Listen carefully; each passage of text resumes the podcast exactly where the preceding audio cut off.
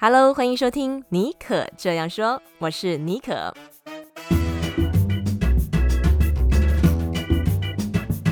为你注满创意动能，你也可以这样说。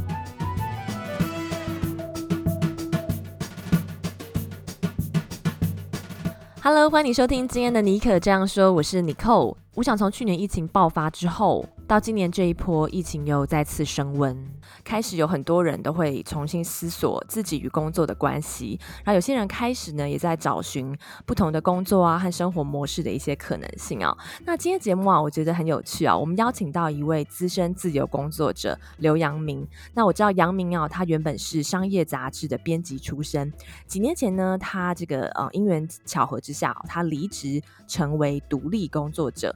这几年他透过创作。呃，和自由接案，不断去探索新的工作模式，然后达到现在的理想的生活。那最近啊，呃，杨明出了一本新书，叫做《我喜欢工作，如果可以不上班的工作更好》啊。听这个书名，让很多人都很羡慕。那我们今天啊，就很荣幸可以请杨明到节目中跟大家分享，到底不上班的工作长什么模样，然后也分享一下，就是说，哎，他身为自由工作者啊，如何摸索建立出一套工作和生活的哲学。Hello。Hello，杨明你好，先跟大家打声招呼，跟大家介绍一下你是谁，他现在在做些什么。Hello，大家好，我是刘阳明。诶，呃，如果要说我现在在做什么的话，我觉得那个自由工作者都会碰到一个很好像很难解释自己在做什么。我是一个呃写作跟当编辑的人，然后我就是一边创作自己的作品，嗯、然后一边也接案接各种。呃，刊物的编辑或者是内容媒体的编辑的案子，然后我在接案赚钱跟自己创作的时间当中，就是找到一个平衡，然后慢慢摸索。这种生活工作形态啊，应该是很多人都很向往的，对，也是我蛮向往的。那你要要先跟我们介绍一下这本书啊？当初嗯，为什么会写这本书？和这本书你觉得是要写给什么样的人看的？这本书呃，我喜欢工作，如果可以不上班的工作更好，是我写的第四本书。然后也是我写关于自由工作、嗯、关于工作的第三本书。是有朋友就是昵昵称我这本书是辞职三部曲的第三部这样子。哦、真的？对，我我之前写的第一本关于工作的书，就是讲上班跟辞职中间的挣扎。OK。第二本是主要是写就是我自由工作呃的算是一些生存的方法吧。对，然后这一本第第第三部，我觉得是更呃综合我的做法跟想法，就是像我我刚才说我的辞职的第一本书可能只是想法，然后第二本书单纯就是一些好像比较像是呃实作手手手册这样子的东西，那这一本比较是融合了关于工作的想法跟我的实际上怎么怎么做的方法这样子。然后，那这本书我为什么想写？是因为我一直在思考的是，哦，我自由工作已经第九年了，哇，自由工作的时间已经超过我上班的时间。我当上班族的经验是七年，对，然后现在已经自由工作九年了。那、嗯、这个时间点写这本书，是我我一直在思考说，自由工作要怎么样把日子过得更好一点啊？嗯、就是说，上班会有一个。你会有个固定的行行程，知道你每天要去哪里，然后可能看得到你未来，因为你上面会有上司、主管，那你可能会看得到未未来。可是自由工作好像看不到哎、欸，就是不知道你你也许明年做的事情跟今年是差非常非常多的，对。然后那也不确定之后的收入在哪里，对不对？所以那在这个状况之下，要怎么把自己的生活每天每天过得好一点？那这本书是我的，我觉得算是一个实验报告。如果要把它当成成功方法，就是很危险的一件事情。嗯、所以我我说这只是一个实验报告。然后这本书我分成六个主题，嗯、就是用三个章节谈六六个主题，就是工作跟休息，然后时间跟金钱的调配，然后创造同伴跟自己的未来。那我觉得这六件事情是我。我想要把我 自己生活过好一点，嗯、必须要做到的六个，就是必须要思考、必须要做到的的东西。对，所以我把我的这个自处之道跟我的生存手段整理在这本书里。然后我我还我还是要再说一次，这不是一个成功方法，因为我里面写的内容啊，可能有蛮多是失败的经验的哦。对，所以我然后我我做的这些选择也不一定适合每个人，这可能是比较适合我。但是我会把我为什么这样子做，我面对的这个每一个困难，我为什么这个这样子的选择都写在书里，然后大家就参考看看。我觉得大家应该要把我当成一个，嗯、我我不是一个非常厉害的人，我可能就是比大家早一点出发。如果大家想要当自由工作者的话，我可能只是比大家早一点出发，嗯、而且我出发还在前两个路口就摔倒了。那我这本书就是把我 摔倒的经验写。写写下来，那大那大家可能就会就可以看得到啊，我们好像很容易在这个地方摔摔摔倒。那这个人做了这个选择，他可能做了一个蛮烂的选、嗯、选择，对。那这样大家可以避开一些地地雷这样子。那但但是不用害怕，就即使做了这么烂的选选择，即使你没有很厉害，像像像我没有很厉害，但也还可以活得下来哦。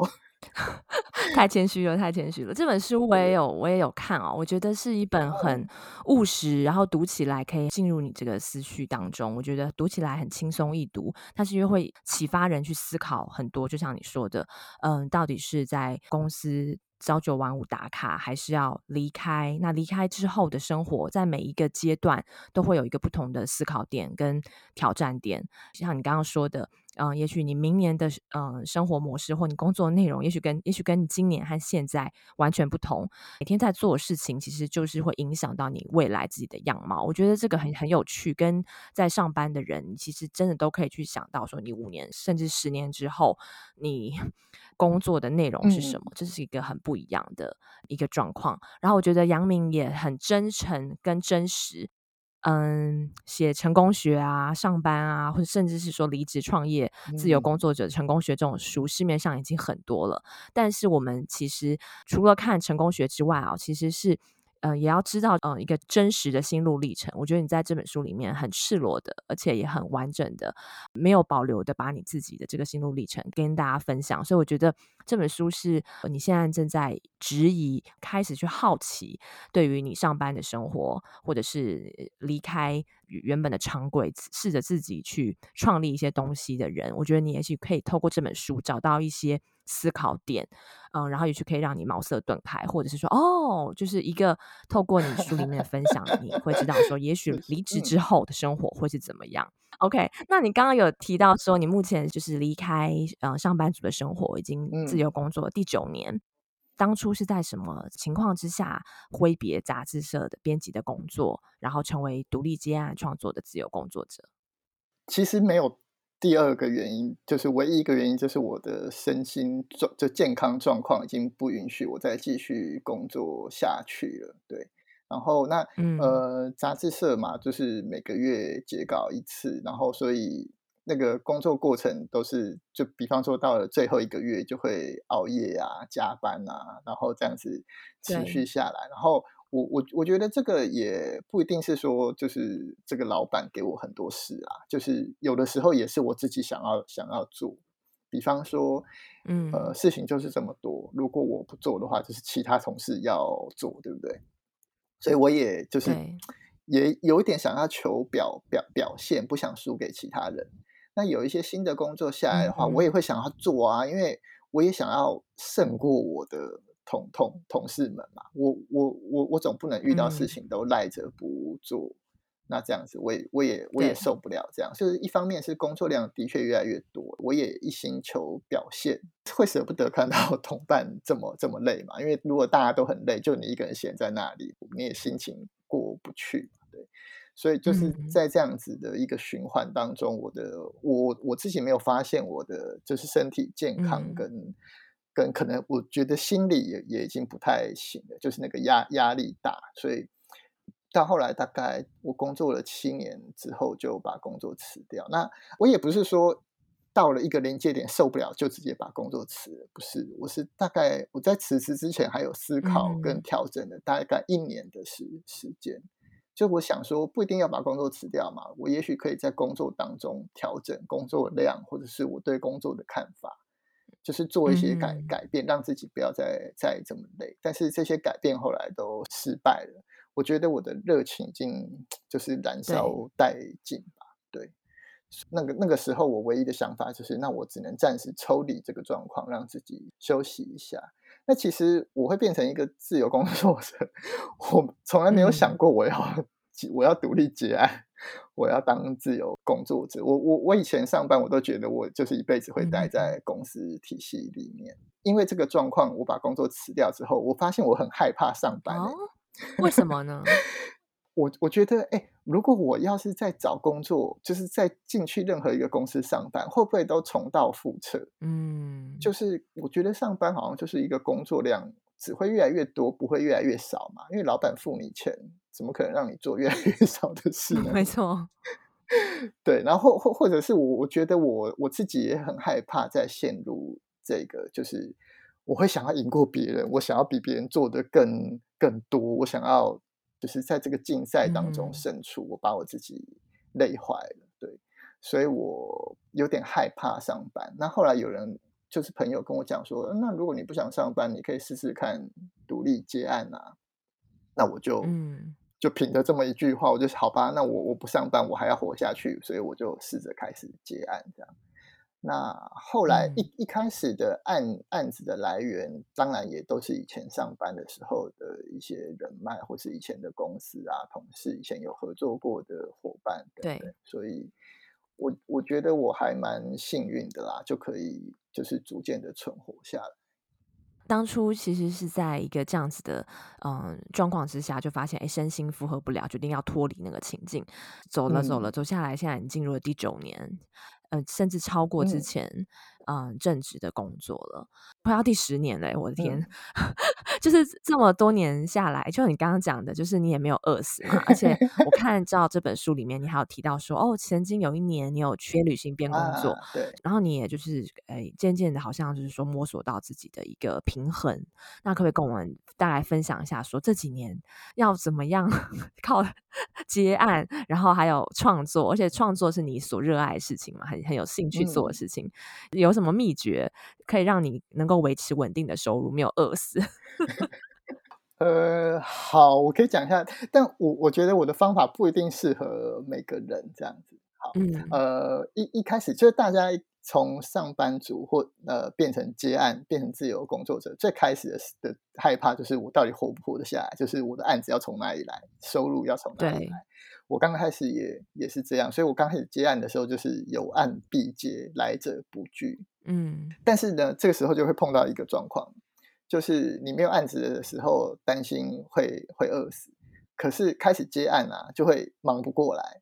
有案子就一直接嘛，嗯、所以就就是做做做做做，然后虽然钱一直都有进来，我就发现，哎，我我接案的第一年，怎么跟以前上班的时候没有两样？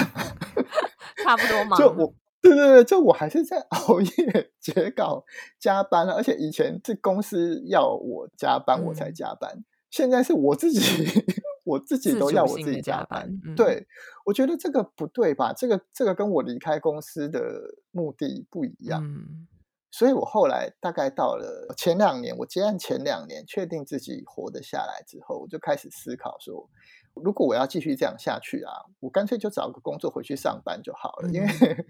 可能搞搞得比上班还累了，但而且钱不一定比上班还多哦。对，所以我后来我就想说，嗯、好，那我得想个办法扭转这个情境。所以我最我做的第一件事情是我我想要计算出我每个月至少要花多少钱，然后尽量降低，嗯、对对对，尽量降低这个每个月的最低生活成成本，就是不必要的开支、不必要的花费。就是每一笔花费，我会想一下，这个到底是必要的，还是其实只是想想要？嗯、那我渐渐的算出这个每个月最低的生存的成本之后，嗯、我开始做的第二件事情就是，好，那我可以到这个成本之后，那我是不是可以试试看，我就不不接案了？从这个结果推论，嗯、一般人就是希望案子越接越多，你反而是相反的。对对对对。呃，所以所以我在想说，我的方法可能不一定适合每每个人，对，但是但我就是依靠这样子存活下来，就我算出我的最低花费，然后我尽量减少不必要的开销。那我我觉得这个是一个金钱跟时间的交换，嗯、因为我降低了我需要的金钱的话，我就有更多的自由时间，对，可以去做我想做的创作跟其他的事情。嗯、我觉得时间是比较稀少的资源吧。要赚钱的话，好像是可以想办法赚到钱啊。但是每个人的时间都是固固定的嘛，因为一天二十四 小小时。对，嗯、所以如果我可以花在赚钱的时间越少，对，可以用来自由的时间就越多。对，那我的创作刚开始可能没有办法赚到钱，但是我想我在想，我花比较多时间创作，让自己越来越厉害，也许他。创作也可以变成我收入的一一部分，对。那现在的确也是大概占了可能三分之一到二分之一吧。我就是慢慢找到这个平衡，就是，但但我我我我我不能说我现在已经做得非常完完美了。我现在也是在这个案子，我到底要不要接？嗯，那我我连续接了两个大案子，就我就没有时间写我自己的书了。那对对，我我其实我我这个月都还在为了这件事情而烦烦恼。可是我觉得就是这样子的烦恼，可以让我确实的，就是掌握住。好，那我我是不是今年接到某一个地步，我就不要再继续接案了，要把时间拿去做自己想想做的事。对，那呃，我我我前面说的这些，虽然我觉得好像不一定适合每个人，可是后面我要说的这个，我觉得应该是可以适合。就是比较多人的，就是我会用一个有不有趣跟呃赚不赚钱的四个象限来思考我的结案。书里面好像也有提到这个部分，对不对？嗯，对对对对，我有写在书里。就有一些工作是很有趣又可以赚钱的，这个是最棒的工工工作。那接案的话，会接到一些他有钱，但其实他不这么有有趣。那这个案这种案子我也会接，因为我也需要钱生生活嘛。嗯、但我会用最就是就他就他他就是诉求专业效率，赶快把这个事情做完，然后就是帮案主解决问题，然后赚到钱。那至于创作，它可能是很有趣，但是不一定能赚钱，甚至有时候还会赔一点钱的。对，那这个事情我也会做，嗯、我也会拨出时间来做，因为我我觉得这些有趣，但是。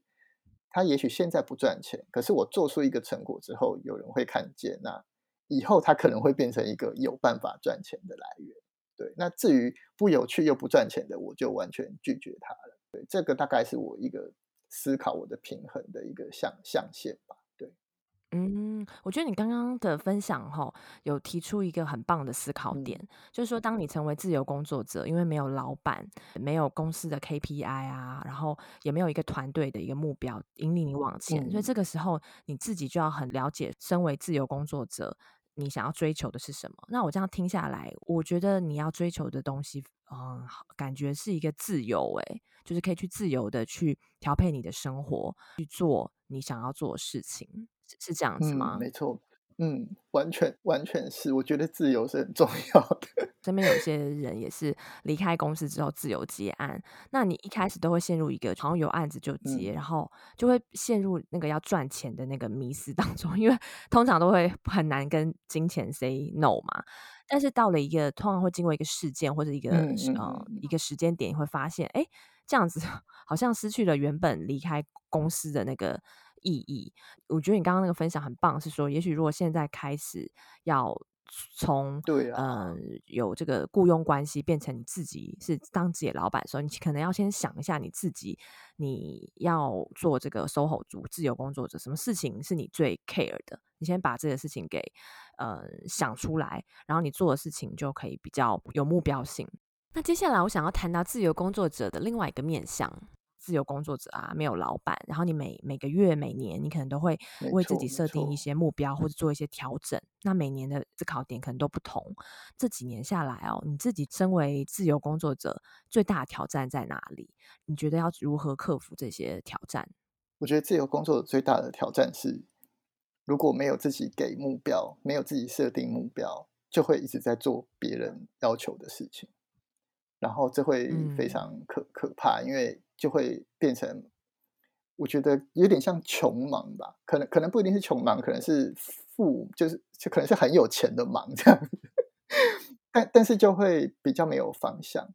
比方说，我有我有也是自由接案的朋友跟跟跟我说，他目前的状态有点像是在高速公路一直下不了交流道。为什么？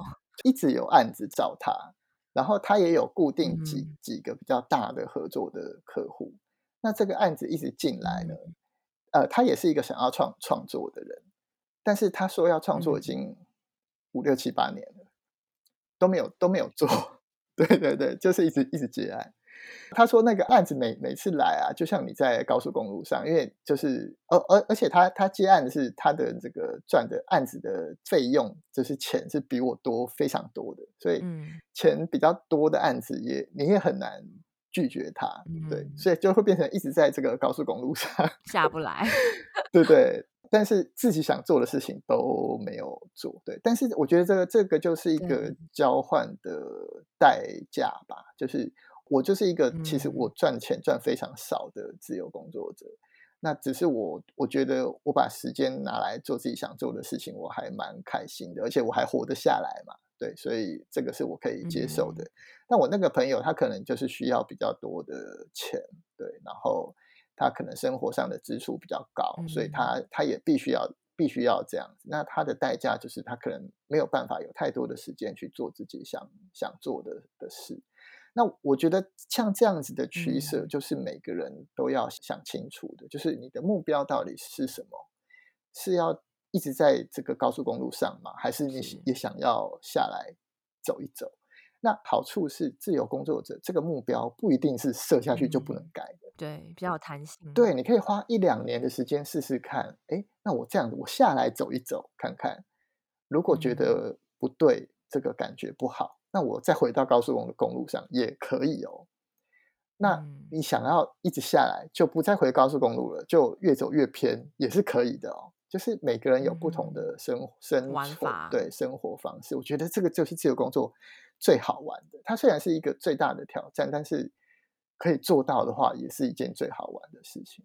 那以我自己来说，我每年真的都会实验一下，因为我刚刚说的是一个实验报告，对不对？我每年都会实验给我自己不同的目标，比方说，我自由接案的前两年，就是以生存下来为最高目标，我必须很接很多案子，然后，哎，我发现我存活下来了之后，第三年我就。给我这个目标是，那我能不能比前一年再更少赚一点钱这样子？所以我现在每年就是想说，那我还还是我可不可以赚赚更少，再更少一点哦？如果这样都活得下来的话，那好像以后更不用担忧。那我还有一年给自己的目标是，我希望尽量做以前没有做过的事，所以就是千奇百怪的案子来找我。我也我也接，然后有些甚至是是没有钱的，但是我觉得哎，跟这个人合作蛮有趣的，我就我就接了。反正我没有做过的事情，就尽量多元的尝试。嗯。那后来又觉得这个前一年的尝试好像有点不太对，因为有一些案子虽然做了很好玩啊，但但他就是玩那么一一次而已，就是他跟我长远的策略好像有点不太符合。但是我也做过这些有有趣的事情，那我之后。可能就要更专注说，那哪些案子我要接，哪些案子我不要接。对，所以就是我觉得每年给自己一个新目标，然后设法去达成，那就算没有达成，也可以从中检讨出一个好像蛮好玩的东东西。我觉得这样还不错。然后啊，刚才有讲到，我有二零一九年我有去日本住了两个月，对，那个也是我想要说，哎，那我试试看可不可以移地工作跟生生活。对那可能一开始就很贸然的去一个地方去、嗯、去去住，好像也也有点困困难。但所以我就找了两个月的空空档，然后那那那两个月是不用赚钱结案的 的时间，所以我就去那边过了过了两个月。这样子听你谈下来，你真的是掌握了一个自由工作者的一个精髓，就是“自由”这两个字。因为很多人会被传统的一些所谓的那种成功价值啊，或者是说赚钱给绑住。但是你真的是呃从公司离开了之后，你就去每年的实践，每年尝试一些不同的事情。呃，很期待着你接下来有什么不同的实验的目标。那接下来哈，书中还有一个部分，就是刚刚有谈到，有一个部分是谈。谈到这个时间，还有这个金钱的管理。好，那金钱的部分，你刚刚大家有跟我们分享一下，就是说，哎，要怎么样 每年越赚越少？我觉得这个观点也蛮新颖的。再来的话，就是这个时间管理，就所谓的是这个自由工作者啊，我觉得必须要很自律。然后这个自律呢，书中有提到，就是说不是天赋，是需要后天锻炼出来的。嗯、这几年这方面有没有什么经验可以跟我们分享一下？比如说要怎么样训练自律啊，嗯、然后还有你摸索出来的时间管理的一个方法。人家都说自由工作要很自律，对不对？我我觉得。对，其实我我是有做到自律，但这个真的不是我的天性，真的是就是被生存所逼。对，但我觉得就是因为有这个生存的焦虑，逼我必须自律，这个是让我觉得还蛮好的一件事情，因为不然我真的懒散到不行。对，那好，我虽然说 我有做到自律，但其实我也是每天睡到差不多早上十十点多才才起来。我大概都是做下午四点到八点这段时间啦，只有做四个小时吗？就是我每天努力三个小时，就很想称赞我自己，我努力了，我就很集中。对，但其实我觉得每个人其实都差不多啦，因为你想想看，我们上班八个小时，真的有在认真做事情的有几个小时？所以我在想说，其实每天努力三四个小时，真的那个你的集中力也已经差不多了。那另外的时间其实都是在做一些杂事，或者是对。就比方说开一些不不必要的会，嗯，那自由工作就可以把这些杂事省省省下来。对，我刚才说到那些自律的地方，我觉得很重要的一个是记录，嗯、记录自己每天做了什么，这个是我我自律的来源。就是我每天会在结束的时候给今天一个标记，今天拿来做什么什么事情。嗯我的记录方法是我每天只记一件事情，就是我今天做最重要的那一件。哦，为什么只为什么只记一件事情呢？哦，因为这个是关于我之后要推算，说我做每一个工作做了几天。哦，对，比方说这个案子，我随便讲，假如这个案子十万块好了，我做了十天，嗯、就是我一天可以赚一万块。对，那我做了五天，就是一天可以赚两万块。那如果我做了二十天，嗯、我一天就只赚五千块嘛。基于这个赚钱的效率，我当然会很有就是动力，我想要尽快的把事情做完。对，所以我每天会记录我今天是用来做哪个案子的。嗯哼，比方我我写这本书好了，我都可以算出来我花了一百一十四天。哇，那么精准。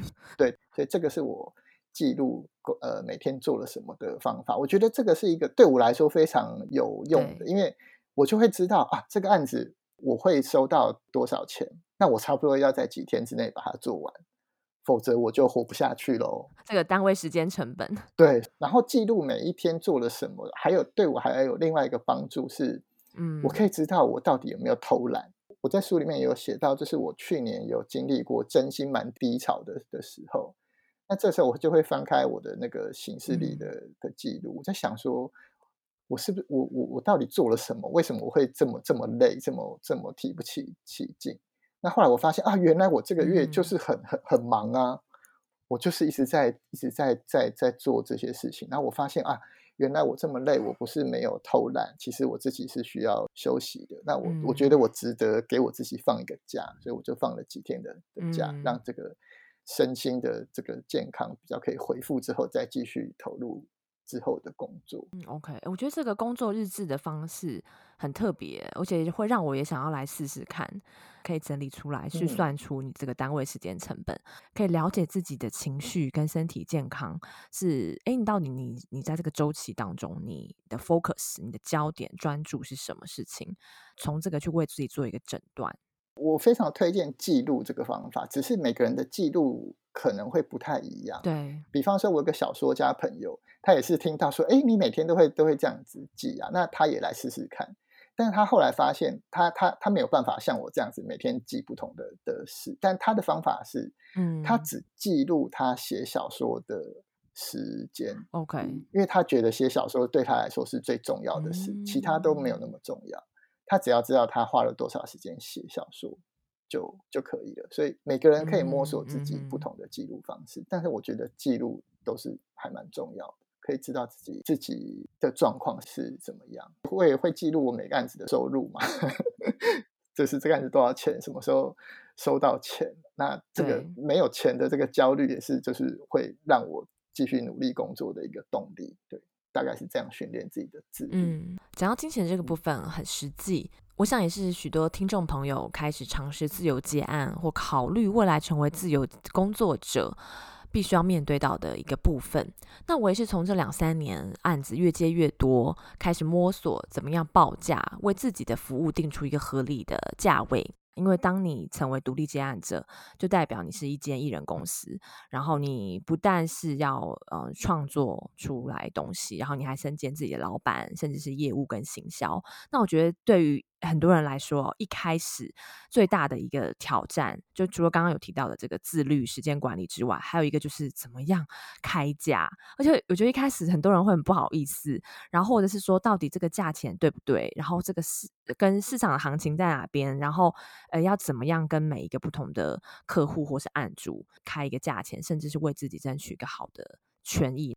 那我状况刚好跟杨明不太一样啊。我是在一边有正职工作的情况之下，一边开展自己的自媒体个人品牌事业，然后也同时在接案。知道，虽然你现在的目标 是每年钱可以越赚越少，但是你可以达到很多人所希望的不愁案源，应该也是有蛮多跟客户沟水谈价钱的这个经验，嗯、可以大概跟我们 分享 这方面吗？嗯，我觉得，哎，定价真的是还蛮困困难的。我我不能说我做得很好，我我也还还在学。对，嗯、最开始的定价法可能是工时定价，比方说接到一个案子，判断一下这个案子要花多少时间做。每天要赚到多少钱？用倒推的方法，比方说，我我假设我自己的目标是月薪六万的话，那一个月工作二十天，嗯、那就是一天要赚到三千块，对不对？那如果这个案子你评估一下，我大概要做十天的话，嗯、那这个案子不费用不能低于三万块嘛？因为一天三千块，那我做十天就是三万块。嗯、那如果低于三万的话，就不要就不要接，就勇敢。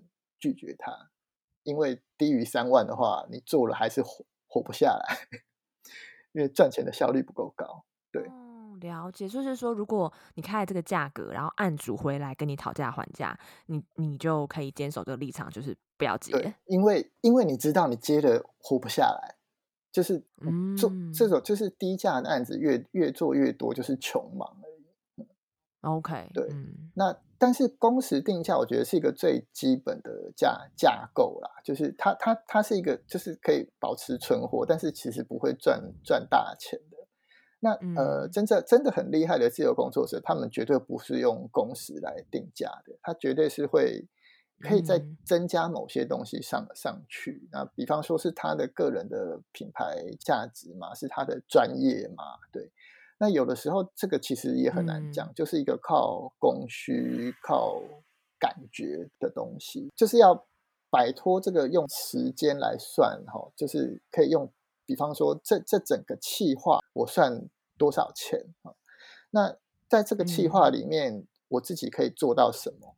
那这个案主为什么会需要这些东西？嗯，如果说得通的话，其实都有可能的。我觉得谈谈价钱就是不要怕开价，但是开价要有理由。比方说，那为什么你的收费会比别人高？你要说得出来嘛。就是比方说，我的专业我可以做到怎怎怎样，或者或或或者说我可以做什么事情？我觉得哎，好像对你们也蛮有帮助的。对，那我做出来的东西是不是会跟别人不太一样呢？对，那这个这个也也是一个思思思考点。对，那。有的时候做出潜力的话会蛮好的，嗯、所以我觉得这是需要时间去尝尝试。比方说，呃，嗯、好，我曾经跟哪一个案主做了一件这个事情，收费是这样子。那之后有其他的案主找我，我也许可以比照之前的案例来跟他讲说，哎，那我在其他地方的收费是这样，所以对你，我好像也不能收的比较低，不然我对前个案主也不好意思啊。哦，哎，这个是一个很棒的一个思考点跟说辞。当然，这个市场行情也要考虑啦，不能说啊，我就很梦幻的丢了一个我的价价钱，但市场行情完全跟这个没有关系。嗯，我觉得定价、开价、谈判，这个都是要花时间去摸索、尝尝试的。然后，所以说这个过程，我觉得不是说这次一定要谈成，这次一定要成功，不是用这样子的心态，而是用。这次没谈成，我也不会死。就是这个案子我没有接到，我我虽然损失，嗯、可是我损失不会太太大，我会受一点伤，但是我不会，我不会不会让我的自由工作生涯持续不、哦、持续不下去。对，那如果是这是非成功不可，哦、我我不接到我就活不下去了，嗯、那那你就完全没有谈判的的底气了，对不对？谈价钱谈判就是看谁比较需要谁嘛，不做的最大。嗯，如果这个案子你没有也没关系，嗯、你就很有底气跟人家谈了。对，大概是这样。我我觉得是需要时间尝试，那。这个可以让你尝试的时间，其实不是来自于说啊，我这次一定要成功，不是，而是好，我这次失败也没关系，我活得下来，我再我再试试看。对，如果原本不适合，然后硬是把它谈下来，然后接了，或是你像你讲的价钱是打乱你的行情，但你还是接了，但你接了自己心情也不好，做起来也不会开心。所以心里面自己的调试，还有这你的目标是什么，先把它放在那里，然后再谈这个价格，而且把它用一个比较长远的方式去去思考。嗯，我还想到一个，就是有有的时候我会打破那个所有定价的规则，比方说。我真的很想跟这个人合作一次看看，我就完全不管 价格，就是他很低，或甚至是你不给我钱也没关系。对，就你觉得这个经验比这个赚到的金钱还要重要的？对，没错。就我觉得确实会有这种事哦，就是我好想跟这个人合作一次看看。嗯、对，那或者是说这个案子实在太有趣了，拜托让我让我一起一起进来。就是我我不要收你钱，甚至我可以丢钱下去一起做也没关系。嗯，但是这种有趣的事情，我觉得就是不能错过。对对对对对对，他他就是这个工作你做完本身就是一个收获。这种案子我我我我也会接的哦。OK，嗯，所以一方面我刚刚说那个赚钱，但是可能有趣，或者赚钱可能不有趣，这个我是斤斤计较的。但是一些真的太有趣，但是他完全不赚钱的事情，我就完全不管他了，把那个斤斤计较丢在一边吧，先做了。嗯，对，那做，我觉得这就有的时候工作本身就是一个收获啦。对，嗯嗯，我觉得这个思考点也很棒，因为既既然已经成为自由工作者了，应该就是要去。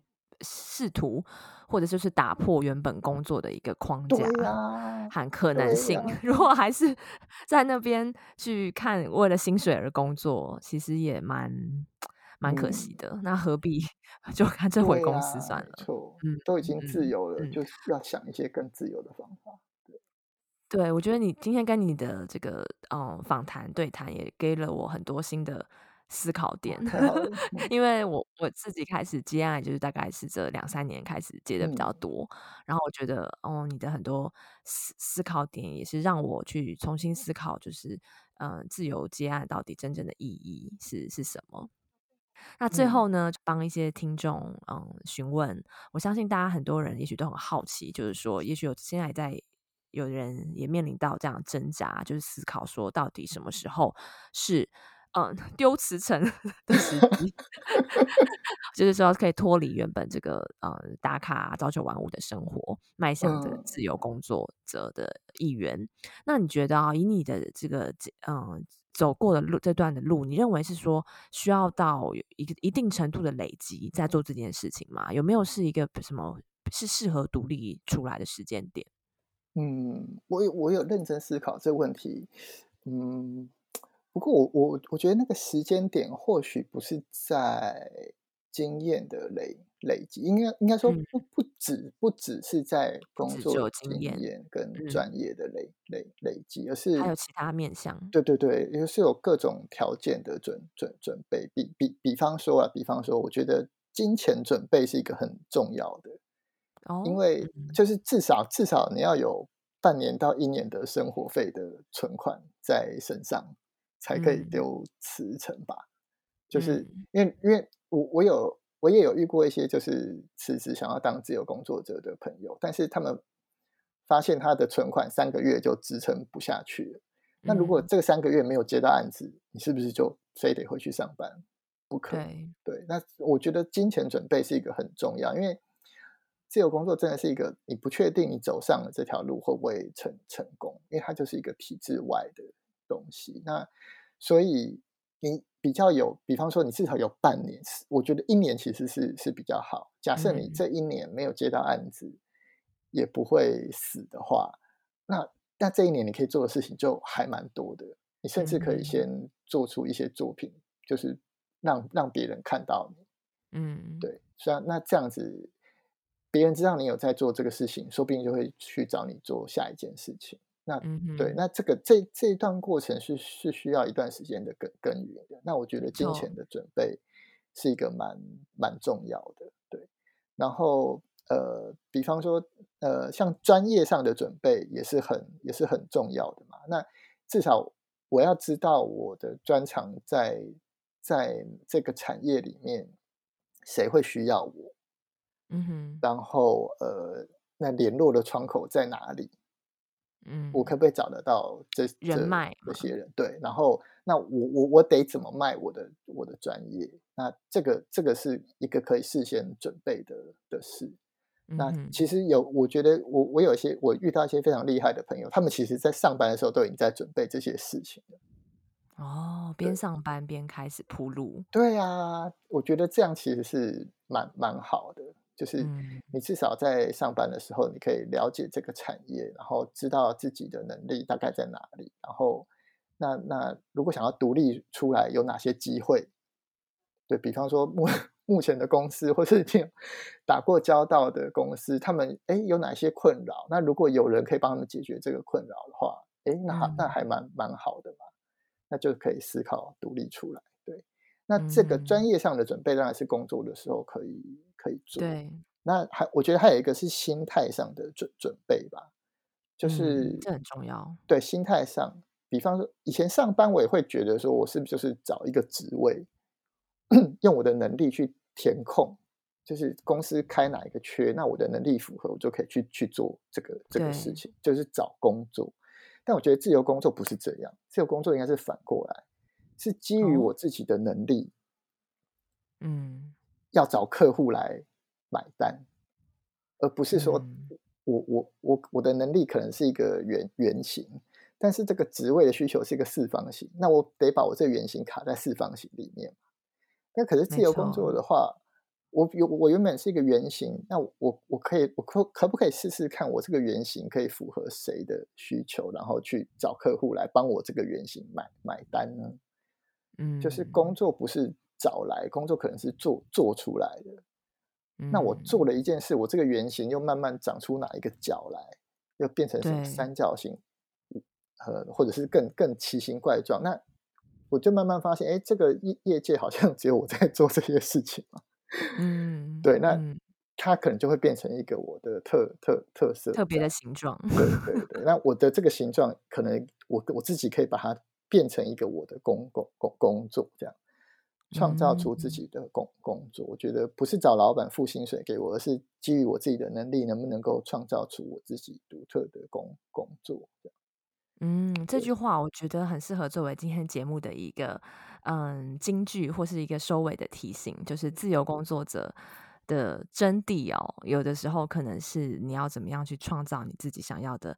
工作和生活形态，甚至是你想要合作的对象，你想要合作的 partner，嗯，那我觉得都其实都在嗯杨明的这本书。我喜欢工作，如果可以不上班的工作更好。这本书我也是从头到尾很快时间把它看完，觉得不管你现在是在工作当中的哪一个嗯阶段，你还在职场，或者是说你想要去试图去摸索不同的可能性，或是你已经开始自由工作。刚开始，或是你已经资深者，其实都可以在这本书当中找到，嗯，一些新的或是很有趣的思考点。这本书还有跟像是一些很重量级的人，像是商业周刊的创办人何飞鹏社长，以及知名的 Podcaster 古埃谢孟恭。嗯，对啊，我也是蛮，我也是还蛮惊讶，他们都愿意跟我 跟我谈一谈。我觉得跟你聊天还蛮有趣的。太好了，嗯，好，我想当一个很有趣的人。我我也可以感觉得出来，就是在你的这个摸索自己的这个工作当中，有趣是一个很重要的一个考量点。嗯，好，那我们也预预祝你这本书可以触及到更多更多的在工作当中需要的人。嗯。好，那我们今天很谢谢杨明跟我们在呃来尼克这样说分享了他身为自由工作者的一些心路历程和他的一些思维。大家如果对这本书有兴趣的话呢，也可以把它找来看。那我们今天谢谢啊刘阳明，嗯，谢谢谢谢尼克。不知道今天我们的对谈让大家对于工作和自由工作这件事情有没有一些不同的想象和思考点？在去年疫情开始爆发之后啊，越来越多人向往脱离办公室体制，成为自由工作者，或是打造自己的个人事业。不管你现在在哪个 stage，我都希望我们今天节目的内容啊，能够对你有一点点的启发或者是帮助。今天跟杨明的对谈啊，也让我思考。我上礼拜在《换日线》嗯有发表一篇文章，不离职创业。其实里面对于自由工作者啊，有一些自己这几年来心情的爬梳。那么，如果对于这个主题有兴趣的人呢，嗯，也欢迎哦，你可以持续的到我的脸书或者 Instagram 搜寻戏骨 Bonjour Nicole 尼可戏骨 Bonjour。我们会在上面对于这集的节目内容啊做后续的延伸。那当然也可以欢迎大家把杨明的新书《我喜欢工作，如果可以不上班的工作更好》找来看。那么如果你对今天我们的分享有任何想要跟我做讨论的啊，或是有问题的话，都非常欢迎你可以到戏骨 Pod 来找我。那希望呢也可以跟你们聊聊工作这件事情。好，这个礼拜开始上班了，如果外出还需要到公司去上班的人啊，也请大家多多的保重和小心。好，那我们就下次再见喽，拜拜。